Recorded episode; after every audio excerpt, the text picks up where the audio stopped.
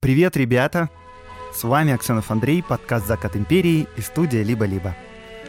Я рассказываю поразительные истории о людях и событиях начала 20 века. Революция, секс, наркотики и панк-рок в Российской империи.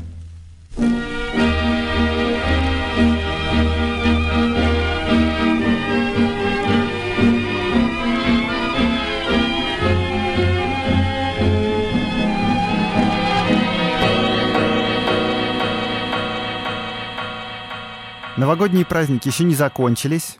Ну, тем более, что Новый год по старому стилю еще вообще не наступил. Он придет только в субботу на этой неделе. И поэтому сегодня в рубрике «Эврика», которую мы делаем с партнером подкаста с компанией Selectel, мы вам расскажем об изобретении главного новогоднего блюда.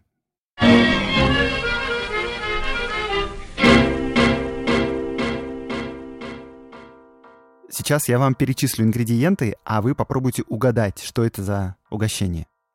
Итак, рябчик, телячий язык, листья салата, раковые шейки, пикули, огурцы, каперсы, яйца, а еще прованское масло и желтки для изготовления соуса. Узнали? Согласны? Ну, конечно, это салат оливье. Ну, то есть это ингредиенты для одного из его классических рецептов. И это блюдо изначально придумали в Москве и подавали в ресторане «Эрмитаж» во второй половине XIX века. Рестораном управлял француз по фамилии Оливье, и он дал свою фамилию салату. Оригинальный рецепт оливье держал в секрете, и так эффективно, что до сих пор этот рецепт неизвестен. Но уже в начале 20 века салат этот подавали во многих московских трактирах, причем в состав порой входили и черная икра, и крабы, и фасоль, где-то клали трюфели, ну и так далее. Салат, в общем, стал крайне популярен, и его рецепты в поваренных книгах начали появляться еще в конце XIX века. Как же он превратился в то, что мы сейчас видим на новогоднем столе? Ну, как, в общем-то, все понятно. Пришла революция, каперсы и раковые шейки исчезли почему-то. Ну и остальных продуктов стало не так, чтобы прям много. Но салат был настолько знаменит, что приспособился к новой жизни и сохранился. Раковые шейки заменили вареной морковкой, рябчики докторской колбасой, пикули солеными огурцами, каперсы картошкой. Майонез остался. В 70-е годы оливье стал главным новогодним блюдом и так прочно укрепился в русской кухне, что за границей его называют просто «русский салат», а у нас продолжают называть по фамилии француза-ресторатора из 19 века. Это была рубрика «Эврика», которую мы делаем вместе с партнером подкаста, с ведущим в России провайдером облаков и IT-инфраструктуры Selectel. Какой бы вы деятельностью ни занимались, мы вместе с Selectel желаем вам в новом году, чтобы название вашего бренда жило больше ста лет, как это получилось с Оливье. А чтобы ваше приложение или сервис работали без перебоев, лучше всего разместить его на инфраструктуре Selectel. Услугами Selectel уже пользуются Самокат, 2GIS и X5 Retail Group. И для крупных компаний, и для развивающегося бизнеса вы найдете подходящее инфраструктурное решение по мощности и бюджету. Можно и нейросеть обучить, и личный сайт-визитку сделать. Чтобы узнать подробнее о продуктах компании, переходите по ссылке в описании. А новости из мира IT удобнее всего читать в телеграм-канале Selectel. Кстати, помимо новостей, там много всего интересного. Например, подборки компьютерных ретро-игр из нашего детства. Подписывайтесь. Все ссылки в описании выпуска.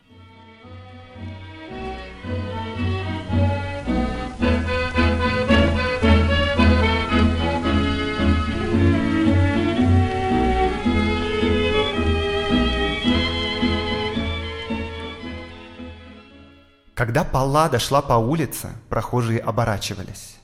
Как было не обернуться? Петербург, зима, вечер. Падает снег, зажигаются фонари. На обыкновенных улицах обыкновенная толпа. И вдруг... Вдруг в этой серой толпе странное, пестрое, точно свалившееся откуда-то существо. Откуда? Из Мексики. С венецианского карнавала? С Марса, может быть? На плечах накидка, ярко-малиновая или ядовито-зеленая. Из-под нее торчат какие-то шелка, кружева, цветы. Переливаются всеми огнями бусы, на ногах позвякивают браслеты. И все это как облаком окутано резким, приторным запахом астриса. Прохожие оборачиваются. Как не обернуться? Действительно, как было не обернуться, увидев Палладу Олимпиевну? Это причем было ее настоящее имя. Представьте себе папашу с именем Олимп, который не растерялся и назвал дочку Паллада. Паллада была звездой Серебряного века. Поэтесса, конечно. Ну, вообще, быть поэтом в то время несложно. Каждый второй стихи писал. И в большей степени Паллада была все же тусовщицей. И это тогда называли словом «муза». Ее знали все. Стихов, посвященных ей, несметное множество — она послужила прототипом для нескольких литературных героинь, и даже скульптуры с нее лепили. Свела с ума она просто бесчетное множество мужчин и женщин, кстати. И Анна Ахматова, женщина язвительная, охарактеризовала ее так. Она была знаменита. Браслеты на ногах, гомерический блуд. Если помните, я вам рассказывал про Ольгу Глебову Судейкину, даму с птицами. Нежный такой выпуск в конце февраля. Так вот, сегодня я буду рассказывать про то же самое время, про плюс-минус ту же самую тусовку и про то же самое кабаре «Бродячая собака». Да и Ольгу с Палладой перечисляли в стихах через запятую. Но Паллада — это как будто злая сестра-близняшка Ольги Судейкиной. Ну, ладно, не, точнее, не злая, просто более дикая, может быть, и непосредственная. Ну, конечно, да, по всеобщим отзывам она была красавицей — Сохранилось совсем немного ее фото. Я их, конечно, выложу в соцсети подкаста, так что заходите.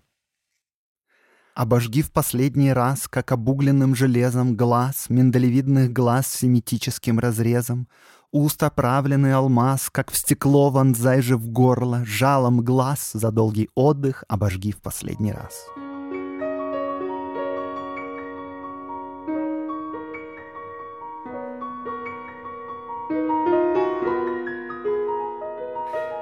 Девичья фамилия Паллады была не так благозвучна, как имя и отчество. Стырынкевич. Родилась она в 1885 году в Варшаве, в роду довольно высокопоставленных чиновников и военных. Дядя, например, был городским главой. Кстати, дядю звали Сократ. А еще были тети Ариадна, Клеопатра и Муза. При таких братьях и сестрах Олимпу Ивановичу было, конечно, сложно назвать дочь не Палладой. В возрасте, когда Гарри Поттеру пришло письмо, она была зачислена в женский Мариинский институт. Это государственное учебное заведение для девушек. Больше всего известен из подобных заведений Смольный институт благородных девиц. Ну, Мариинский был похож на него, но так, пожиже чуть-чуть. Он вообще изначально предназначался не для дворянок, а для дочерей мелких чиновников или, например, для дочерей императорских слуг. Но вот во время Паллады это уже достаточно благородное заведение с историей, в общем, не стоит сравнивать его с частными высшими курсами для женщин. На курсах вот этих давали университетское образование, но выходили оттуда сплошные, блин, феминистки и атеистки. А вот в Мариинском институте женщин учили быть хорошими женами, вышивать, готовить. Преподавали там, конечно, и математику с историей. Ну, в общем, выпускницы чаще всего устраивались учительницами в гимназии, если, конечно, вообще хотели куда-нибудь устроиться. Девочки жили там постоянно, как в интернате. Количество посещений родными было строго регламентировано. Ну, потому что, знаем, этих родителей научат детей плохому, и порядки были очень строгие. Вставали в 7 утра, почти весь день занимались рукоделием и учились. Олимп Иванович явно очень любил свою дочку и хотел проводить с ней больше времени. И почти все личное дело ученицы Паллады Странкевич заполнено вот такими письмами. Чувствуя себя очень нехорошо, я очень желал бы почаще видеть мою маленькую, милую и любящую дочь, ученицу вашего института, приход которой домой для меня утеха и облегчение. Обращаюсь к вам с покорнейшей просьбой отпустить ее ко мне сегодня и вообще разрешить ей пользоваться отпусками во все присутственные дни в наибольшем размере, допустимом в институте. С надеждой на исполнение моей покорнейшей просьбы прошу принять уверение в моем глубоком уважении и совершенной преданности – Ваш покорный слуга Олимп Стренкевич. Умели же раньше писать заявления. Вот бы сейчас так писали. Но, в общем, то ли Палладе не понравилось там учиться, то ли отец действительно захотел больше времени проводить с дочерью, но она там пробыла меньше года. Судя по словам самой Паллады, она некоторое время училась на частных высших курсах, ну, возможно, действительно училась, а в конце нулевых закончила драматическую студию Николая Евреинова — известного режиссера, драматурга, причем Еврейнов ее хвалил. О ее обучении известно мало, но зато вот о салоне, который она устроила в доме родителей, известно уже больше. Хорошие воспоминания о том времени оставила подруга Паллады, Вера Гартевельд. Вот как она писала о самой Палладе. Вначале меня притягивало к Палладе не одно только восхищение ее красотой. Поскольку у нее было много знакомых среди артистов всякого рода, мне казалось полезным для собственного развития всюду за ней следовать и принимать участие в интересных и увлекательных вечеринках и обедах. Компания культурных людей вполне могла заменить мне школу. В Палладе меня восхищали ее манера вести беседу. Говорили обо всем и ни о чем. Она умела строить разговор так, как это делали в XVIII веке. Все, что она рассказывала, было в высшей степени занимательно и полно иронии, даже тогда, когда речь шла о ней самой. Я могла часами слушать эти рассказы, любуясь ее профилем, все забывая, как загипнотизированная. А дальше Вера рассказывает о том, что у Паллады было множество поклонников, к которым она относилась с явным пренебрежением. Одного заставляла часами сидеть в прихожей, пока в комнате шел оживленный разговор. И этого молодого человека, кстати, даже одно время считали женихом Паллады. Но она его спровадила, и молодого человека сменил его отец. Э, к отцу относились уже снисходительней. Почему? Потому что он приносил конфеты. Вообще, молодых людей, которые считали себя женихами Паллады, было довольно много. В какой-то момент даже произошел скандал поскольку шестеро таких женихов смогли узнать о существовании друг друга и покинули Палладу одновременно. Еще двое, по словам Веры Гартевельд, из-за Паллады застрелились. Причем с одним это произошло довольно драматично. Значит, он был внуком известного драматурга Островского и из-за любви к Палладе неудачно пытался закончить жизнь самоубийством. Он написал после этого о своем состоянии Вере. Вера передала эту новость Палладе, и Паллада назначила ему встречу у его родителей. После разговора она собралась уходить, но Островский встал и преградил ей путь, раскинув руки. Это Палладу рассердило. И тогда он спросил, «Я должен застрелиться?» И Паллада не нашла ничего умнее, чем ответить, «Да, Островский, стреляйтесь». И он мгновенно так и поступил. И обо всех этих перипетиях родители Паллады не подозревали. Им вообще, кажется, нравилось, что у дочери собираются образованные, культурные молодые люди. Многие из очень хороших семей. Нашей дочке всего 22 года, а у нее уже самый настоящий салон. Боже, как это мило. По субботам, когда у Паллады проходили встречи, в 3 часа утра мама приносила гостям чай, бутерброды и конфеты. А, папа писал дочке записки с мудрыми наставлениями. Например, советовал никогда не оставаться с молодым человеком в комнате наедине. Ой, Паллада, ты не представляешь, что у них у всех на уме. И Паллада смеялась, показывала эти записки Вере, подруге своей, и добавляла. «Бедный папа, я не должна принимать молодых людей в одиночестве, но если бы он знал, что они проводят со мной всю ночь, и я их прячу за портьерой».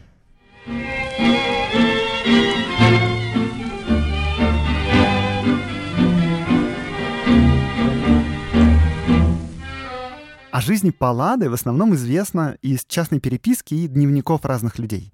Это фрагментарные неполные записи. И почти всегда Паллада — это одна из героинь второго плана.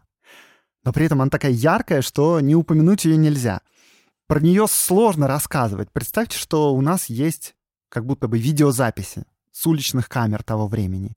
И эти камеры, причем, следят не за Палладой, а за другими какими-то важными людьми, но периодически в объектив еще попадает Паллада. И мы такие, о, это же она, это же та самая. Интересненько, чем она занята на этот раз? Но вот что она делала вне фокуса этих камер, можно только предполагать. И вот э, сегодня я как бы буду рассказывать куски ее жизни, которые попали в фокус этих камер. Вот, например, первый из них. Это письма Александра Смирнова. Он в будущем станет известным шекспироведом. Эти письма он пишет своей подруге, Соне Делане, которая в будущем станет известнейшей художницей авангардисткой. Но сейчас она просто живет в Париже и учится там рисовать.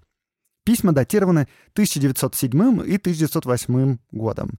И сейчас я вам просто подряд зачитаю несколько цитат, которые, как мне кажется, довольно ярко характеризуют саму Палладу и то, как сложно с ней иметь дело. Итак, Видел Палладу? Помните? Ту, смертоносную. Она подурнела, потускнела.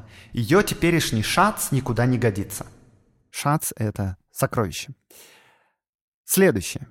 Вернулся от Паллады в три часа. Однако не думайте, наше падение еще не совершилось, хотя очень, очень малого не хватает для этого. Близкое будущее должно определить результат. Дальше. С Палладой прямо беда. Мне нестерпимо ее видеть, и я боюсь, что буду вынужден сделать что-нибудь резкое. Хотя минутами она меня трогает, но это так редко и так тонет в другом чувстве. Прочь от нее. И следующее. Палладе езжу раз в две недели, она все не может совсем поправиться. Она вообще страшно благородная натура, и если я вам ругал ее, то это, под известным углом зрения и между нами, понятно. Дальше. У меня с ней больше ничего. Паллада постепенно переселяется на Лесбос. И вот последнее. Паллада устроилась, кажется, благополучно, с одним миллионером, в чем я ей много помогал. Свежесрезанной липой пахли груди твои, белым липовым телом, распиленным в летние дни.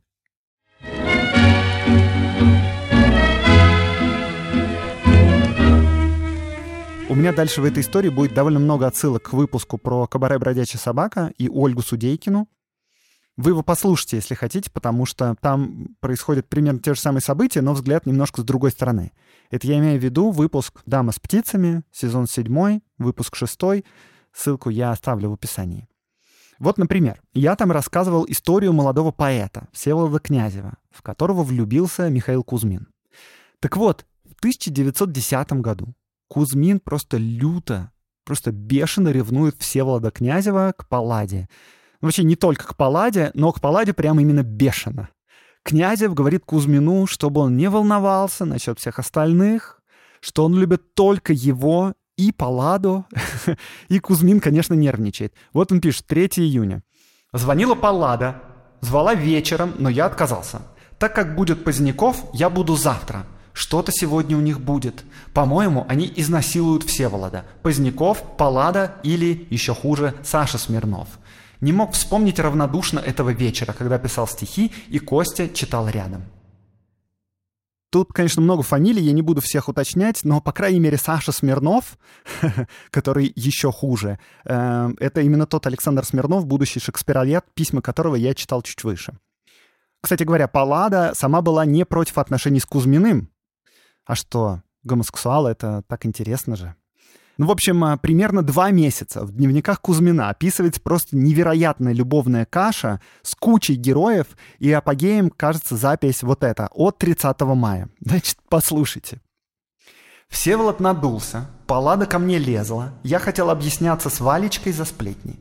Явился Николай Поздняков и Валечка, сделалось еще угарнее и тошнее.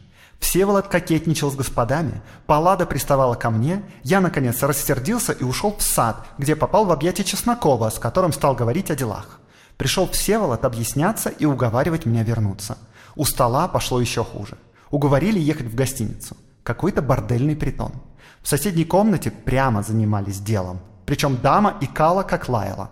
Паллада приставала, Всеволод нервничал, Валечка хихикал, я драматизировал – Наконец, Нувель удалился, я с Колей пошли в один номер.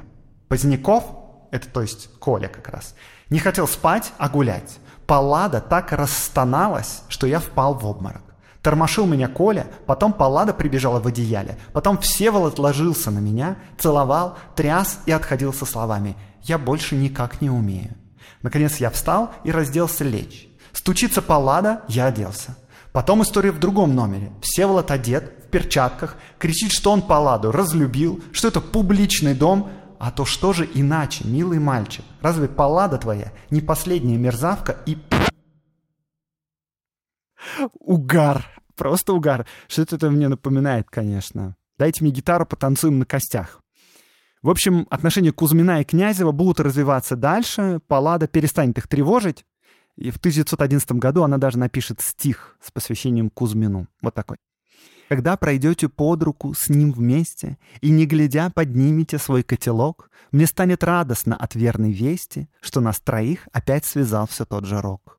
И улыбнусь ревнивому сомнению, привычно взявшему меня для пленных мук, и к храму женщины, радея откровенью, опять направлю я без стрел свой лук.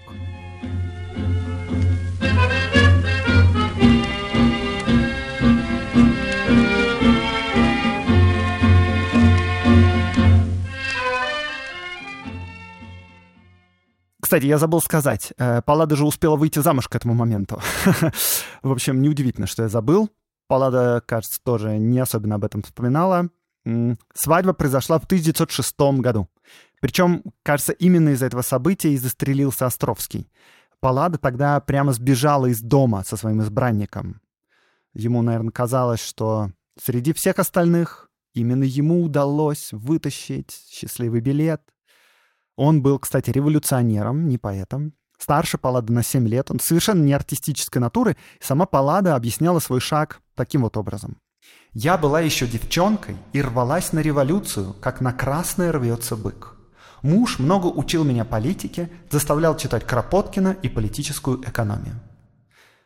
Ну, я бы на самом деле не сильно доверял этой записи, потому что она была сделана в Советском Союзе. Но, впрочем, отрицать того, что революционеры в крайней моде, тоже нельзя. И Палат даже родила двойню тогда. Угадайте, как назвали детей. Э, ну, если папу зовут Олимп, да, дядю Сократ, тебя зовут Паллада, то вообще сложно остановиться. Детей назвали Арест и Эраст. Типа, Арест, иди спать! Мама, я Эраст! Я так и сказала. Счастливого отца Ареста и Эраста звали Сергей Иванович Богданов-Бельский. И вот именно под этой фамилией, Богданова-Бельская, Паллада прожила самое бурное свое время. Кстати, до сих пор спекулируют, что Паллада родила детей не от него. Вообще, знаете, Паллада невероятно лакомый кусочек для всяких контент-мейкеров, типа исторических типа телеграм-каналов. Мы не будем тут им уподобляться. Да, безусловно, количество связей Паллады просто легендарное. Она вообще и сама давала много поводов к распространению таких слухов, но некоторые из них явно неправда. Вот, например, если вы решите погуглить Палладу, то наткнетесь, конечно, на множество статей, и вот там будет говориться, что Ареста и Эраста она родила от политического террориста Егора Сазонова. Это убийца министра внутренних дел Плеве. Дескать, она с ним познакомилась, когда училась на высших женских курсах. Причем иногда даже говорят, что она чуть ли не отдалась ему в ночь перед терактом, и именно в эту ночь и забеременела. Очень романтично, конечно, но вот только убийство Плеве произошло 15 июля 1904 года, а дети родились 10 мая 1906. Эм, и даже для такой эксцентричной особы, как Паллада, носить близнецов 22 месяца кажется уже чересчур. В общем, э, нельзя, конечно, исключать, что дети были не от мужа, но лично мне кажется, что они могли быть и вполне законными. Ну, типа, если уж решила родить, то почему бы и не от мужа? С другой стороны, официальным мужем он стал спустя два с половиной месяца после рождения детей. Ну, в общем, почему бы и нет? Собственно говоря, на этом про официального мужа я закончу рассказывать, потому что больше о нем, собственно, сказать-то и нечего.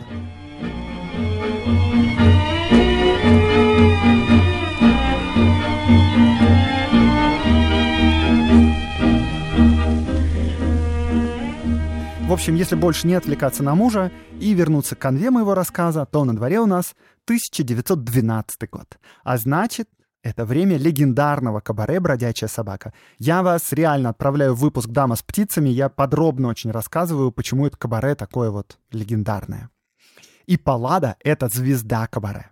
Если вспоминают кабаре, это сегодня, я имею в виду, то в первую очередь говорят о поэтах и художниках, которые там тусили, типа «Ой, бродячая собака, это же Ахматова, Мандельштам, Гумилев, Маяковский».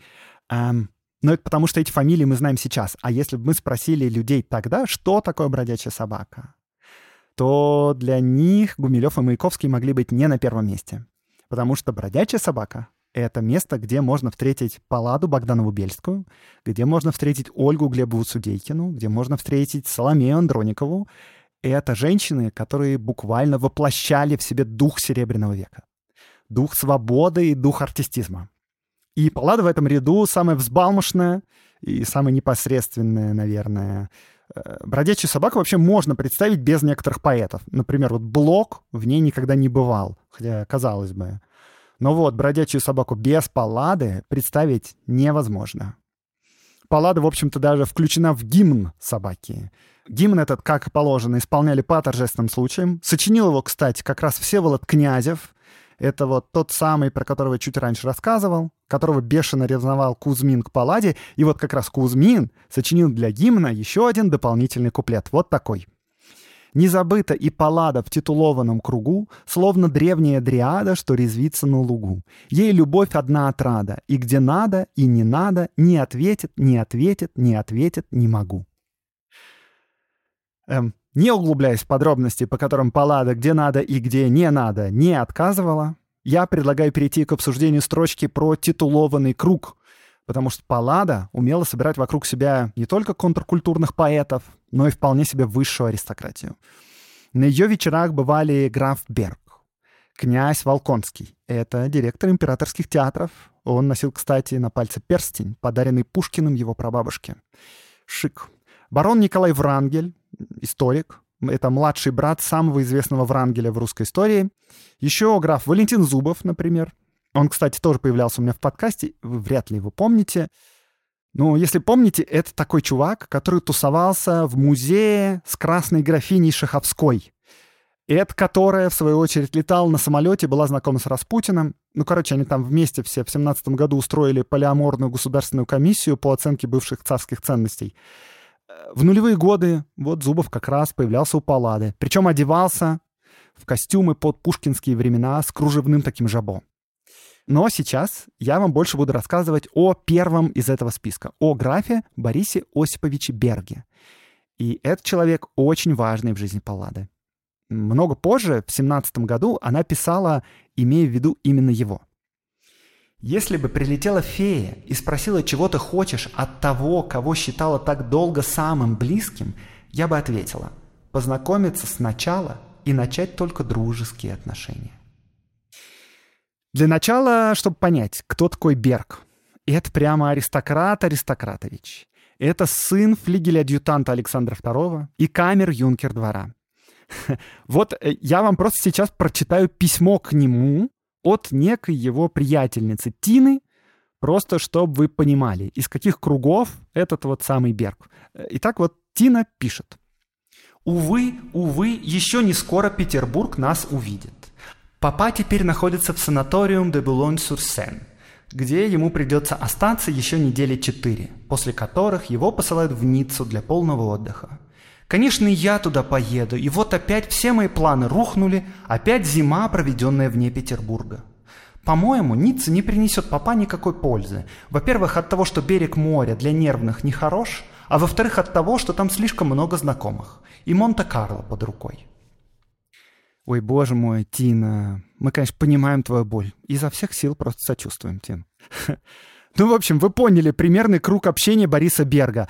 Перейдем к тому, как Паллада обрабатывает мужчин. И вот тут, кстати, у нас будет ее прямая речь даже. Потому что Берг сохранил письма Паллады. Мы не знаем, сохранил ли Берг все записки от нее, но точно мы знаем, что часть этих записок отцензурирована. Э, похоже, самые страстные строки закрашены неизвестной рукой Возможно, сам Берг их закрасил. И вот самая первая записка от Паллады к Бергу такая. «Милый, вы меня тронули. Извиняюсь за первый попавшийся клочок картона. Сердечно ваша. Позвоню завтра утром».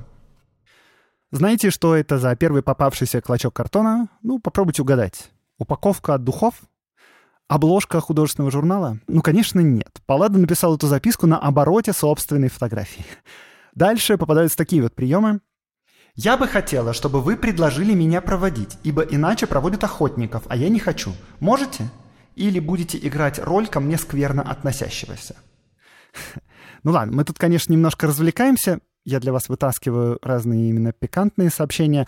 Не надо думать, что Паллада была такой холодной, сластолюбивой женщиной, которая крутила мужиками. Она была и нежной, и влюбчивой, и переживающей, и вообще крайне симпатичной в личном общении. Например, та же самая подруга Вера Гартевель, которую я раньше цитировал, говорила про нее. «Как же не ценить мне и не восхищаться Палладой, которая, несмотря на то, что на краю полной гибели и смерти, каждую минуту готова смеяться и танцевать по поводу шутки, интриги, бокала шампанского, улыбки или какого другого пустяка, всего, что дает хмель жизни». Ну, мне кажется, что это суперумение, которое всем нам очень пригодилось бы в прошедшем году явно пригодится в текущем. Чего я вам э, в этом новом году и желаю, кстати говоря. Ну, тем не менее, вокруг Паллады роилось, конечно, невероятное количество сплетен. Например, вот та же самая подруга Паллады Вера передала самой Палладе слова некой Нины, которой, в свою очередь, Борис Берг хвастался знанием, цитирую, «утонченной развратности, которые даже в Париже не знают». Нина мгновенно сделала вывод, что Берга научила этой утонченности именно Паллада. Не, ну а кто еще? Нина сообщила об этом Вере. Вера передала Палладе, и Паллада уже жаловалась в письме Бергу. А еще вот, например. «Вчера был скандал в собаке. Несколько людей, желая провожать меня, так поссорились, что я убежала без колош, но кто-то догнал меня и проводил. Я рада, что он был не пьян, и я благополучно доехала домой. Судейкиной мир. Она подошла ко мне, а теперь опять он, Судейкин, сердится, ревнует ее. Тут имеется в виду, конечно, Ольга Глебова Судейкина. Я немного презираю обоих, что-то не тонкое, жалкое есть. Впрочем, когда я рассуждаю, я, ух, как строга. В кого-то чуть влюбилась, это был... Тут замазано. Впрочем, он пил за мое здоровье, а у меня кто-то целовал ноги. Дальше опять замазано несколько слов. Мне скучно. Это все, что дают все. Вы все-таки острее и сложнее всех других, когда вы еще не разлюбили. А может быть уже? Скажите прямо. Я ведь никогда не страдаю. Пишите о среде. Целую нежно. Ваша Паллада. Отношения Паллады и Берга были такими тесными, что многих считали мужем и женой. Они вместе путешествовали за границу, о чем Берг не упоминает в мемуарах, и даже сохранились стихи, посвященные Палладе и подписанные так «Графине Палладе Олимпиевне Берг». С кудряво-золотистой головы, сняв гордый шлем, увенчанный горгоной, ты мчишь свой челн в залив темно-зеленый, минуя риф и заросли травы. Ждет Сафа на скале. Сплелись в объятиях вы, и тает грудь твоя, как воск топленый, и вот к тебе несет прибоя вздох соленый, остерегающий призыв совы. Прости, Лесбос, прости, о Сафо, не зови, не веря счастью, не верю я любви.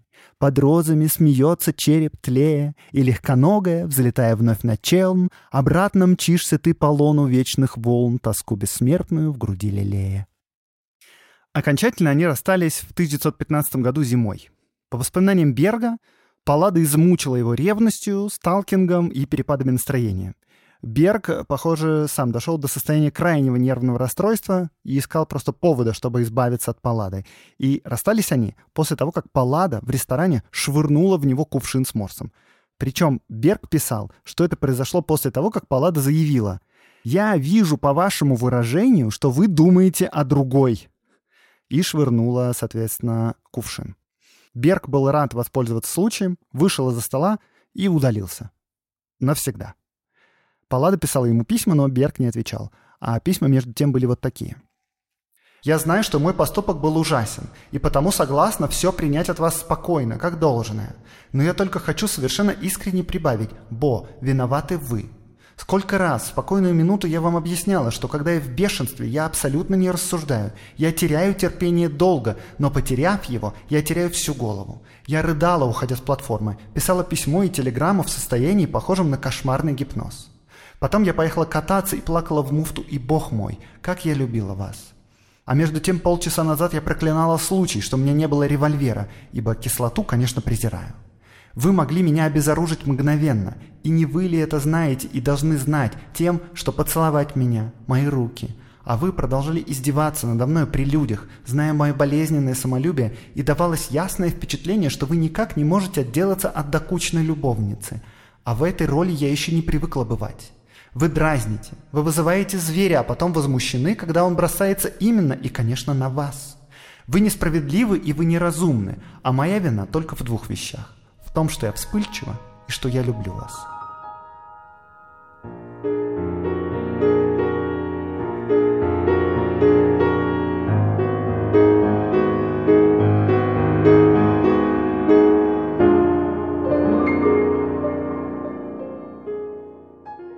Том же 1915 году Паллада издала первый и единственный свой сборник стихов под названием «Амулеты». Обложка шикарная прямо. На ней миниатюра с портретом дамы в маске. Самой Паллады, возможно, непонятно. Бумага, шрифт — все очень качественное. Критика была довольно сурова, указывая, что творчество Паллады вторично — и вообще эти стихи скорее интересны с антропологической точки зрения. Вот, типа, какие у нас в столице водятся дамы, посмотрите. В общем-то, вас не должно удивлять, что тусовщица по призванию стала поэтессой. Кстати говоря, Почта России даже умудрилась выпустить марку с палладой с подписью как раз «Поэтесса Серебряного века». Ну, тогда просто было такое время, что все писали стихи. Если у вас было какое-никакое образование, хотя бы гимназическое, а в гимназии тогда, кстати, читали Цицерона в оригинале, то сочинить стихов на сборник вы бы могли запросто. И этот сборник даже был бы неплохим. И да, в стихах Паллады нет ничего новаторского, они довольно просты. И да, весь сборник посвящен одной единственной теме — самой Палладе ее переживаниям. Так что рецензенты были правы, в том смысле, что сборник представляет интерес скорее, да, вот такой, а, антропологический действительно. Мой голос кажется мне голосом другого.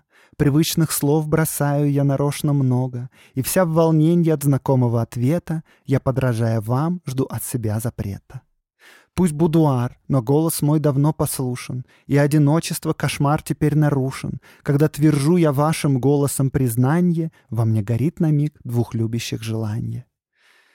Весь сборник посвящен тому же графу Борису Бергу, который всеми силами продолжал игнорировать Палладу, но, кажется, ему это не вполне удавалось. Он, судя по всему, присылал ей деньги и, судя по всему, все-таки иногда ей отвечал, судя по дальнейшим письмам Паллады, которые сохранились в его архиве.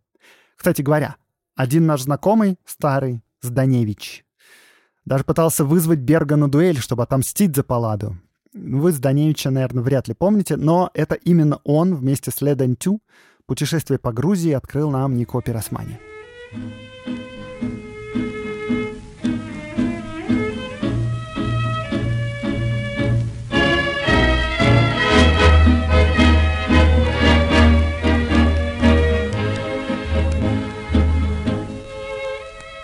Наступил 1917 год. Паллада, все еще продолжая, кажется, любить Берга, второй раз выходит замуж за скульптора Глеба Владимировича Дерюжинского. И благодаря ему как раз вот и появились не только стихи, посвященные Палладе, и ее портреты, а еще и скульптуры. Сам Дерюжинский был странноват. Ходил зимой и летом босиком и жил от Паллады отдельно.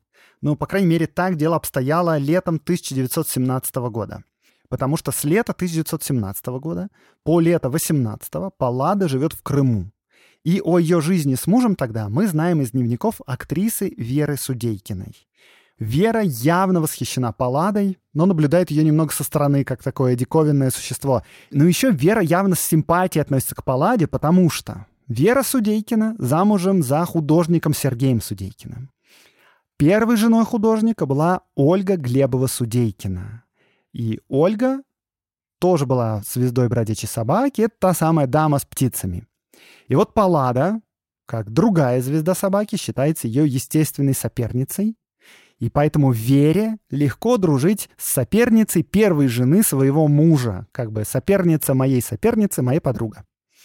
Так, кстати, упомянем важную тему, которая не часто попадает в подкаст, хотя заявлено в подзаголовке Наконец-то, Андрей, ты вспомнил про наркотики, да, я знаю, вы скучали. Э, сложно представить, что Паллада не сидела на кокаине, но все предыдущие упоминания о ней никак не включали никаких веществ. И вот тут есть первое упоминание, цитата из дневников Веры. Паллада с кокаинистыми глазами рассказывает о Феликсе. А, что за Феликс тут имеется в виду? Ну как, что за Феликс? Конечно, Феликс Юсупов, убийца Распутина. Кстати, о Распутине. Простите, что еще раз ухожу в сторону, но Паллада была знакома с Распутиным. Более того, она нарисовала его портрет. Я портрет этот выложу в соцсетях, но это, в общем, единственное, что мы знаем о встрече Паллады и Распутина. Видеокамеры дореволюционные уличные не запечатлели этот момент, мы ничего не знаем. Э, так что возвращаемся назад к Феликсу Юсубову.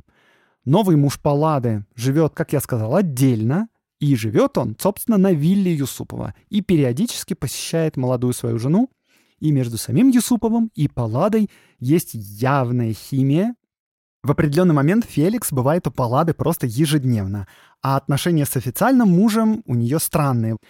Она, безусловно, не глупа, добра и интересна. Теперь, кажется, она очень старается быть просто милой женщиной, хорошо воспитанной. Очевидно, муж это требует. Поэтому всячески старается объяснить свою экспансивность, а также загладить свое прошлое пространными объяснениями. Ее любовь к пестрым тряпкам и повязкам от бабушки-цыганки и любовь к гриму. Ее пренебрежение к смерти близких объясняется верою в загробную жизнь и так далее. С мужем на «вы». Он часто говорит такие фразы. «Если бы я был один». Это ее, по-видимому, обижает. Каждая женщина, в конце концов, хочет быть просто любимой. По ее словам, он диаметрально противоположных взглядов и вкусов, ненавидит ее двух детей. Ведь это трагедия, и зачем он только женился на ней? Лето 1917 года проходит бурно. Паллада мечется между мужем, Феликсом Юсуповым, и неким красавчиком Димой Волконским. Муж, в конце концов, уходит от Паллады. Паллада у него пытается просить денег. На дворе уже тогда был 18-й год, и было довольно голодно. Сегодня меня Феликс познакомил с великим князем Федором Александровичем и советовал как-нибудь прочесть ему свой роман. Подождите, я еще доберусь до Дюльбера и научу еще старую императрицу курить папиросы с опиумом. Старая императрица — это Мария Федоровна. Она живет там же в Крыму. Кстати, опиум. А Глеб дальше — это Глеб Дерюжинский, это муж. А то Глеб мне постоянно тычет под нос императрицу, когда она была у него и что сказала. С Феликсом я послала Глебу письмо. Тысяча слов о деньгах и ни одного о любви. И загибая пальцы, она стала перечислять. Внутренний доктор, 14-й аборт, кровоизлияние, смерть тетки, отъезд брата, голодание Ори. Не правда ли звучит на тысячу рублей? С деньгами и правда туго. Весной 18 года она говорит Вере Судейкиной, что Феликс ей обещал выплатить еще 15 тысяч, а что делать дальше, неизвестно. 15 тысяч Феликс платит Палладе, очевидно, по любви. Но это время в Крыму, кажется, было последним веселым временем Паллады. Вера с мужем уезжает во Францию. Бывший муж Глеб Дерюжинский в США, где становится довольно известным скульптором. Борис Берг тоже в Америке. Ну, про Феликса и членов императорской семьи я уже не говорю. А Паллада остается в России. И следующие сведения, которые у нас есть, это короткие записки, которые Паллада пишет своим соседям. Например, вот такие. Дорогая Зинаида Ивановна, вы меня очень выручите, если одолжите до завтра кусочек хотя бы маленький мыла. Дело в том, что у нас сегодня плита топится, и я хочу постирать рибелье. За эти дни он весь израсходовался, а мыло получу только завтра. Кто такой Ри? Это третий сын Паллады. К этому времени Паллада успела выйти замуж в третий раз, развестись и найти четвертого мужа. И вот от него, от 20-летнего журналиста Виталия Гросса, она родила третьего сына. Первых двух, как вы помните, звали Эраст и Арест. Как вы думаете, как назвали третьего? Ну, его назвали Эрнест, чтобы не путаться. Ну, дальше будет все еще грустнее. Новый муж умрет в 35 году. Паллада будет жить с младшим сыном в одной комнате коммунальной квартиры. Ее будут таскать в КГБ, но не арестуют, арестуют зато младшего сына. Она переживет блокаду Ленинграда и будет зарабатывать небольшие деньги гаданиями и шитьем, но всегда будет изящной, со вкусом одета и ухожена, в шляпках, в воздушных шарфиках. Такой призрак из прошлого.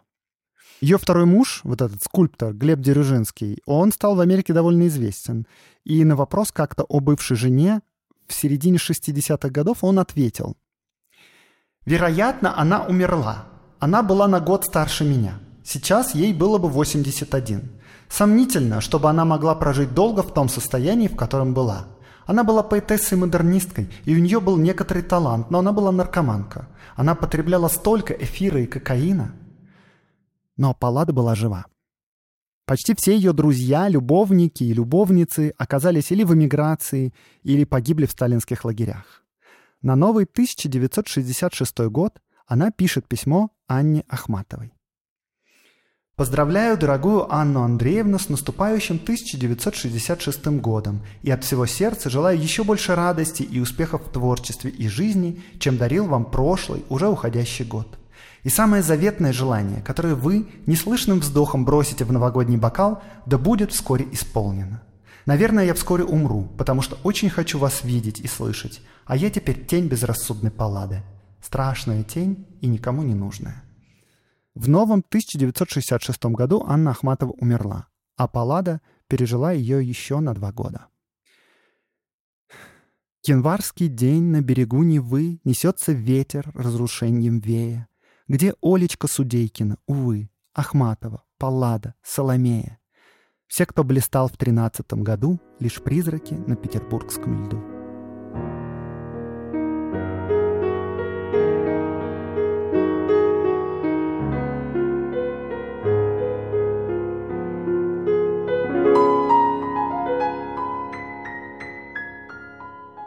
Рубрика «Чтобы послушать». Сегодня я вам рекомендую подкаст, который мне очень нравится. Он называется «Геодезия и отвага». Это нарративный исторический подкаст о времени великих географических открытий. Если вы в детстве читали там типа Марка Твена или какие-нибудь приключения капитана Блада, то вот это те же самые вайбы. Но если не читали, то все равно это супер классный подкаст. Там географы отправляются в Южную Америку, чтобы проверить теорию о том, насколько круглая Земля, ну то есть она сплюснута сверху и снизу или сплюснута по бокам. И в процессе этих приключений там будут и индейцы, и извержение вулкана, и коррида, и дуэли, и чего там только не будет. Подкаст супер, я оставлю ссылку на него в описании, слушайте его.